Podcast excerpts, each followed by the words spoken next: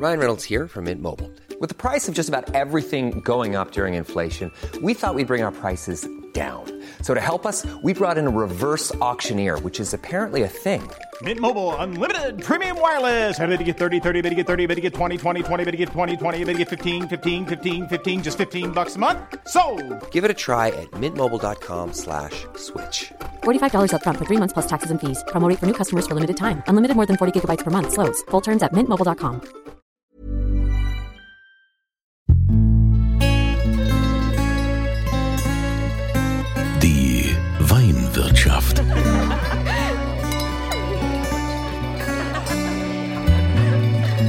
Das schöne Leben mit Andreas Kunze.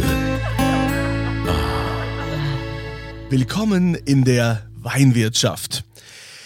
Wir sind jetzt im Advent angekommen, sogar der zweite Advent schon. Die Zeit rennt und ihr seid ja wirklich super treue Hörer, so kann ich das ja sagen, weil Podcast hört man ja. Also vielen Dank für die vielen Abonnenten mittlerweile und die, die hier mittlerweile zum Stammklientel gehören. Es freut mich, hier Aufmerksamkeit zu schaffen für deutschen Wein, für das, was unsere Winzer hier auf die Flasche bringen. Und das verdient einfach mehr Aufmerksamkeit. Also es müssen noch mehr werden. Deshalb freue ich mich natürlich, wenn ihr den Podcast auch euren Freunden und Bekannten empfehlt.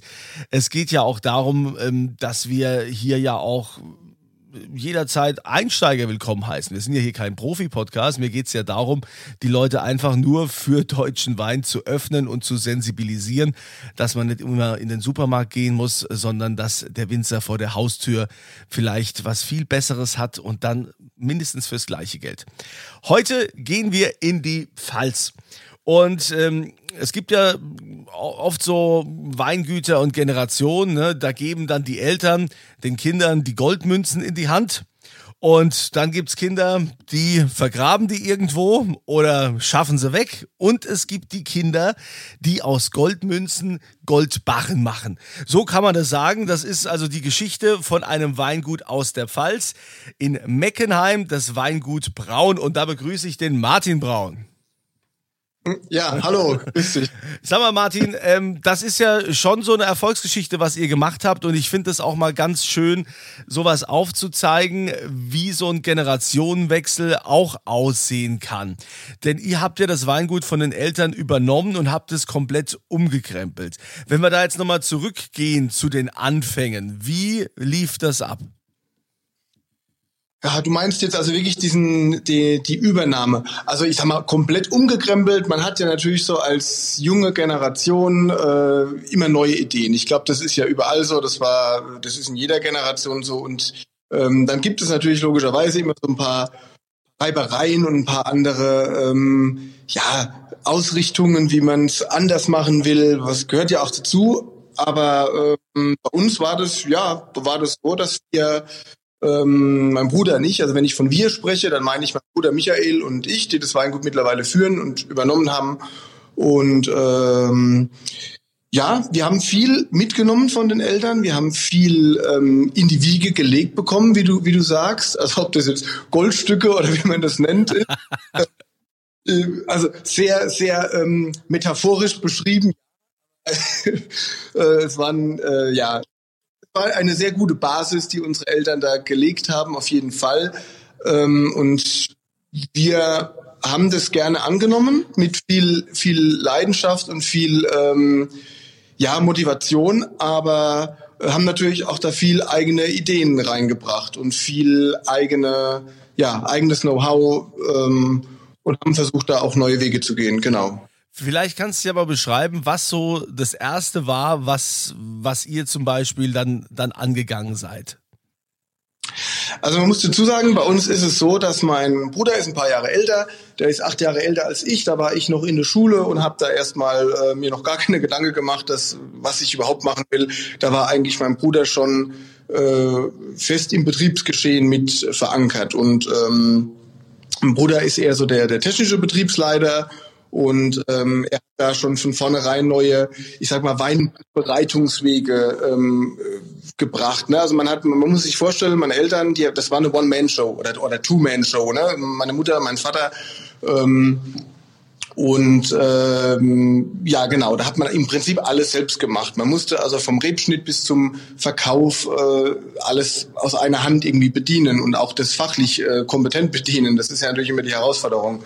Und dann war das so, dass mein Bruder ähm, nach der Ausbildung, nach ähm, ja, verschiedenen Praktika und dann auch Weinbautechniker-Ausbildung, äh, ähm, da auch natürlich neue neue Wege der Weinbereitung, sei es wieder das Thema Holzfass, bisschen mehr mit äh, sich dem anzunehmen, was eigentlich bei den Eltern völlig ja bedeutungslos wurde, ähm, ohne Kritik jetzt, war einfach so. Ne? Das hat sich einfach in den 80ern so, so entwickelt. Da gab es halt andere Maßstäbe, wobei der Qualitätsansatz schon immer da war, das muss man wirklich sagen. Ähm, genau, und dann kam ich irgendwann ja von der Schule und habe dann ja, mir überlegt, das macht, macht mir eigentlich auch Spaß. Ich habe schon immer mitgearbeitet, war schon immer mit dabei ähm, und habe dann mich entschieden, auch in die Richtung was zu machen. Habe dann äh, ähm, Weinbetriebswirtschaft äh, tatsächlich äh, studiert. Das war also mehr so ein ähm, betriebswirtschaftliches Studium, mehr Marketing, Vertrieb. Und ähm, das heißt, was, was ich dann quasi noch eingebracht habe, war einfach dann auch ja die, die, die Präsentation der Weine, neue, neue Etiketten, neue Ausstattungen, neue Vertriebswege. Wir machen viel, ähm, mittlerweile ein bisschen mehr Export, ähm, mehr, mehr auf den Fachhandel auch ein bisschen äh, einzugehen. Ja, so haben wir beide quasi, mein Bruder und ich, in, in den jeweiligen Kernkompetenzbereichen so unsere Ideen eingebracht und das führen wir jetzt zusammen. Ja, und ist ja. es dann auch so, dass es tatsächlich auch äh, getrennte Bereiche sind? Dein Bruder lässt dich da einfach wirken und machen, ohne dass er sagt, hey, also, nee, das, das Etikett, das nehmen wir so nicht, das, äh, keine Ahnung, was du da verhandelt hast. Oder auch beim Wein, dass du dann sagst zu ihm, also, hey, den Grauburgunder, den kann kein Mensch so trinken, das, das, das will doch keiner haben. Oder wie funktioniert das zwischen euch? Ja, das schon. Also es gibt nichts, was was einer allein entscheidet. Natürlich, ich glaube, so zwei Kompetenzbereiche grundsätzlich äh, nach außen hin sind sehr sinnvoll. Das macht auf jeden Fall macht Sinn, klar. Ähm, aber einer trifft alleinige Entscheidungen. Also egal, also ich bin genauso im, im Keller unterwegs und wir probieren alles zusammen und wir äh, wir wir treffen Entscheidungen zusammen, was jetzt sage ich mal keine Ahnung Erntezeitpunkt, äh, was draußen im Weinberg gemacht wird, was im Keller gemacht wird. Also das machen wir schon alles zusammen und ich würde jetzt nicht irgendwie hingehen und äh, vertrieblich irgendwie so eine was ganz krass Neues machen, ohne dass ich das mit meinem Bruder besprochen habe. Also das, das funktioniert schon alles ganz gut und wir reden uns da rein, ohne dass wir uns ähm, ja so dass wir immer die andere Seite haben. Das ist ja oft so. Weißt du, in, in großen Firmen ist es ja so, wenn, wenn, wenn, wenn, wenn der Vertrieb und die Produktion, das ist ja immer so ein, so ein Gegenpol. Äh, das ist ja meistens so viele Reibungspunkte. Und diese Reibungspunkte gerne geben, das ist gut, das bringt einen ja nur weiter. Konstruktive Kritik und irgendwie, das macht ja alles Sinn. Aber ähm, ich glaube, ja, da ergänzen wir uns ganz gut, weil jeder einen anderen Ansatz vielleicht auch noch ein bisschen hat. Wenn man jetzt mal vergleicht, wie das jetzt noch bei euren Eltern war und äh, wie ihr jetzt den Betrieb äh, quasi umgekrempelt habt, äh, wie ist der jetzt gewachsen durch euch? Ähm, also gewachsen in der in der Produktion, ja, jetzt gar nicht, ja, mehr oder weniger ist es so, dass wir jetzt ähm, ein paar Flächen noch dazu gepachtet haben. Also wir haben uns auch äh, peu à peu noch so ähm, neue Flächen gesucht. Das heißt, wir haben mittlerweile auch natürlich etwas mehr Fläche, weil wir jetzt auch zwei Betriebsinhaber sind und äh, stehen ja auch ein paar Mitarbeiter noch hinten dran. Das heißt, von der Fläche sind wir äh, schon ein bisschen größer geworden. Aber es ist, glaube ich, eher auch nochmal dieser, dieser Schritt wirklich hin zur zur kompromisslosen Qualität. Ne? Also ähm, da, dass wir eher weniger Erträge auch ernten. Das heißt, so die Gesamt äh, wirklich mehr auch mehr Manpower, mehr Arbeitszeit im Weinberg ähm, ja notwendig geworden ist, um quasi diese Qualitäten auch zu erreichen. Ähm, das heißt, ja, das ist eigentlich so der das Wichtigste in der in der Entwicklung, was wir eigentlich so umge umgekrempelt haben und halt auch ähm, ja, wir haben jetzt hier neu, äh, quasi ganz neu gebaut. Wir haben neue Vinothek, wir haben viel äh, Veranstaltungen. Also wir leben auch davon, die, die Leute, die Kunden wirklich so aufs Weingut zu bringen und sie vor Ort überzeugen. Also weg von dem anonymen Verkauf nur über Online-Shop etc., sondern wirklich Leute herbringen ähm, mit unserer Straußwirtschaft, mit verschiedenen Events übers Jahr. Äh, Klammer auf, wenn es normal läuft, Klammer ja, Das ist ja im Moment eher so dieses große Fragezeichen, aber, aber normalerweise, klar, also ihr braucht natürlich auch die Kundennähe. Da geht es jetzt nicht um die Masse, sondern es geht ja auch darum, um diese, ja, von eurer Qualität zu überzeugen. Genau, genau. Also das Wichtigste ist, äh, das haben wir auch gemerkt, äh, vertrieblich wirklich die Leute, die hier waren, die einmal hier eine Veranstaltung, eine Weinprobe, eine Kellerführung, was auch immer erlebt haben, da hast du einen ganz anderen Draht äh, oder die haben auf einmal einen ganz anderen Blickwinkel und es bringt viel mehr als irgendwie Rabattaktionen oder was, weißt du, wo, wo man wo man denkt, das ist auch Marketing, aber ich glaube, das wichtigste gutes Marketing ist einfach äh, Leute herzubringen und vom vom ja, von von dem von der Lebenslust, von dem drumherum, um den Wein zu überzeugen. Und das ist das, was dann auch hängen bleibt. Und das ist so ein bisschen die Strategie. Also wenn man von der Marketingstrategie sprechen will, dann, dann wäre es die, ja. Ja, ihr habt ja eine ziemlich coole neue Vinothek äh, jetzt äh, gebaut. Äh, wie lang war da die Bauzeit? Also die Bauzeit war letztendlich gar nicht so lang. Mir kam es zwar ewig lange vor, aber es waren anderthalb Jahre, aber halt viel lange Zeit auch Vorbereitung. Ne? Also wir haben 2018 im Sommer war die Eröffnung und 2016, ähm, ja, Ende 2016 ging's los und dann vorher aber wirklich zwei, drei Jahre tief in der Planung drin. Also wir haben Vinothek, wir haben unter der Vinothek haben wir einen Holzfasskeller, äh, weil wir mittlerweile recht viel Rotweine, also schon immer eigentlich recht Rotweine machen, aber da auch nochmal einen großen Sprung äh, gemacht haben und äh, jetzt extra dafür, ähm, ja, ich sag mal so ein in, in äh, System für die für die Rotweinreifung äh, angelegt haben und äh, deswegen war das ja mit viel Planung und Feinjustierung verbunden. Seid ihr eigentlich jetzt von den Weinen, von der Ausrichtung, da auch äh, jetzt schon moderner oder gibt es hier noch bei euch diesen klassischen, ne, knochentrockenen Riesling, so wie man den aus der Pfalz kennt? Ja, also dann, äh, es, es gibt ja verschiedene, also man, in bestimmten Bereichen will man ja nicht, modern darf man ja jetzt nicht verwechseln mit äh, immer mit der Masse schwimmen und mit dem Mainstream gehen, sondern ähm, das ist ja mal immer so ein, ja, es ist, muss gut überlegt sein. Natürlich äh, will man immer, wenn man sich entwickelt, äh, möglichst viele Kunden, Stammkunden mitnehmen, aber natürlich bleiben immer mal wieder ein paar auf der Strecke, wenn man sich entwickelt. Das ist ja in allen Bereichen irgendwie so. Ähm, äh, es gibt den trockenen, den Liter Riesling für für die Rieslingscholle, die bei uns einfach auch der Haus- und Hofwein ist, den jedes, also nicht jedes Weingut, aber der Meinung bin, so ein Pfälzer Betrieb äh, mit, mit Tradition braucht ein ordentlicher Liter Rieslingschoppen, ähm, der, der trocken, trocken ist, der knackige Säure hat. Also das gehört genauso dazu. Ähm, aber dann geht's halt, die, die Leiter geht halt weiter. Ne? Also die, die, die Base ist so die, der ordentliche Literschuppen, der irgendwie lecker sein soll.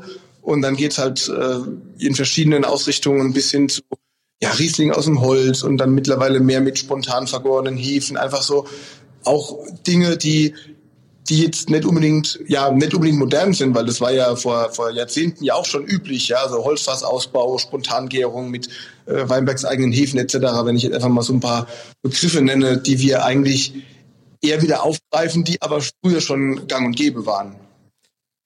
Also manchmal einen Schritt zurück, um ein paar Schritte nach vorne zu kommen das ist ja also auch, ich rede ja immer wieder davon, dass viele immer sagen, ja, wir fangen jetzt wieder an, äh, den Weinberg so zu bewirtschaften, wie das schon unser Urgroßvater getan hat und äh, sind hier ökologisch und sonst wie aktiv, wo man sich dann immer die Frage stellt, ja gut, also ich meine, äh, wenn das damals schon gut war und es gut funktioniert hat, warum ist man denn zwischendrin, hat man dann so einen riesen Rückschritt gemacht? Gut, es war wahrscheinlich auch so dieses Learning, wo man dann immer wieder sagt, klar, man wollte hier auf Masse gehen und jetzt ist im Moment ja doch wieder Gott sei Dank mehr Klasse anstatt äh, Masse im, im Weinbusiness. Ja. Habt ihr denn da jetzt ähm, auch irgendwelche Namen den Weinen gegeben, wie das ja viele machen, ne? dass man also irgendwie, keine Ahnung, hier äh, äh, Falschspaß oder was weiß ich, welche Namen? Ähm, ja, jetzt nicht. Also wir haben viel, also die die die reinsortigen Weine, die haben eigentlich tragen alle ihre ihre Rebsorten und dann haben wir verschiedene, wir haben verschiedene Kategorien, so eine interne Qualitätspyramide. Da geht's los mit der Kategorie ein Liter, dann kommt die Kategorie Alltag, was so die die Gutsweine sind, wirklich so ganz unkomplizierter Trinkgenuss, wo das so ein bisschen im Fokus steht. Dann die Kategorie individuell, Lagenweine, wirklich mit, mit genauer Herkunft aus einer Einzellage heraus. Äh, Im Rotwein dann ähm, schon Holzausbau äh, mit dabei. Äh, äh, dann die dritte und die letzte Kategorie wären dann die Unikate. Und das ist dann im Prinzip ja die, die Premium-Linie wirklich nochmal äh, ja das handselektierteste, was man sich dann vorstellen kann, äh, mit Rotweine, die dann mindestens auch zwei Jahre im Holz liegen, dann noch mal Minimum ein Jahr Flaschenreife. Also so haben wir eher durch diese Begrifflichkeiten diese diese verschiedenen äh, Segmente ähm, ja definiert.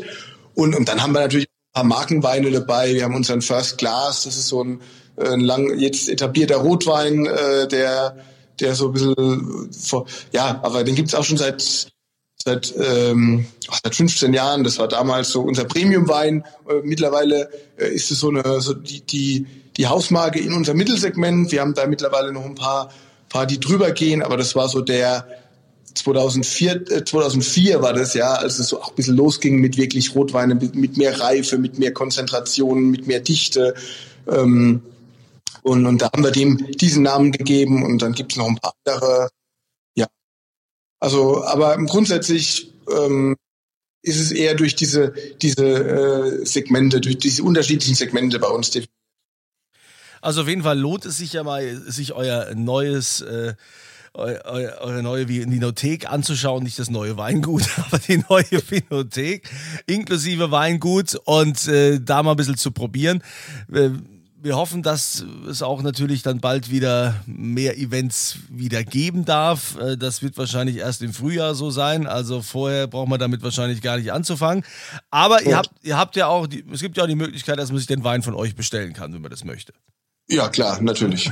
Und dann habt ihr auch in der vergangenen Pandemie dann doch auch so ein bisschen Online-Veranstaltungen gemacht? Ja, wir haben viel Online-Proben gemacht. Also das war schon, das hat sich also wirklich vom Vertrieb her komplett dann gewandelt. Ne? Also das Thema Online-Weinproben oder auch mit Händlern dann Weine online zu probieren zusammen, weil man sich halt nicht auf der Messe oder irgendwie vor Ort trifft. Ähm, das, das hat sich ganz gut bewährt. Ähm, ja. Ja, also das wird dann wahrscheinlich demnächst wieder, wieder kommen. Mal, mal gespannt. Wir sind darauf vorbereitet. Ich habe was man für Online-Tastings braucht.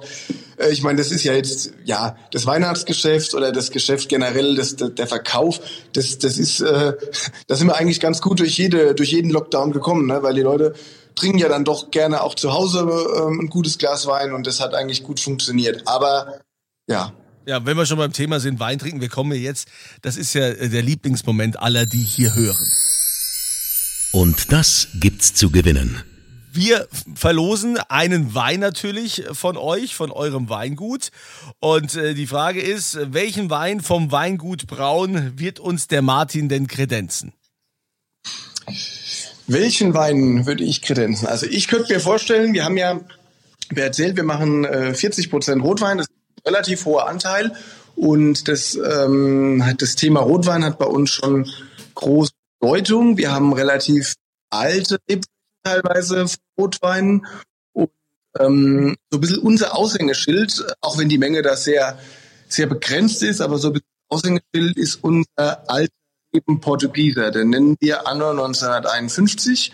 Ähm, also ja, 70-jährige Reben ähm, mit Portugieser bepflanzt, also eine ganz traditionelle klassische Pfälzer Rebsorte, die aber dann länger doch mal ein bisschen äh, eher negativ behaftet war und ähm, der haben wir uns so ein bisschen gewidmet und das ist eigentlich so ein bisschen unser, ja, unser Aushängeschild bei den Rotweinen und da würde ich mal so eine Magnumflasche in den Raum werfen. Oh, eine Magnumflasche. Ja, super. Also, die bekommt ihr, wenn ihr mitmacht. Ihr geht auf podcast.kunze.tv und es gibt natürlich auch immer eine Frage, eine Gewinnspielfrage.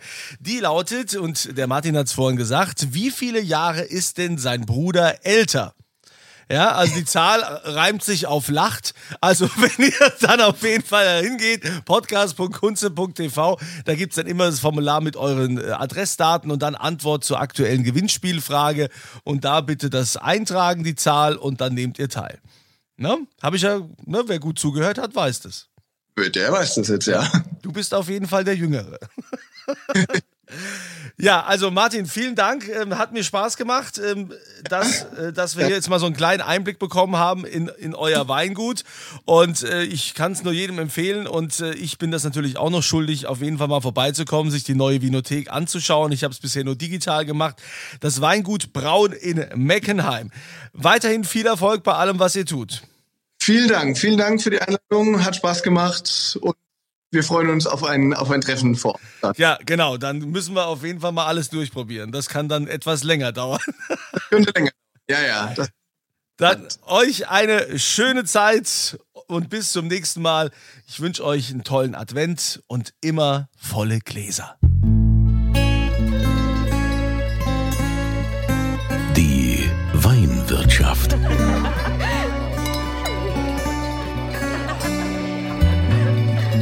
Das schöne Leben mit Andreas Kunze. Die Weinwirtschaft wird produziert von Podcast Monkey. Podcast-monkey.com.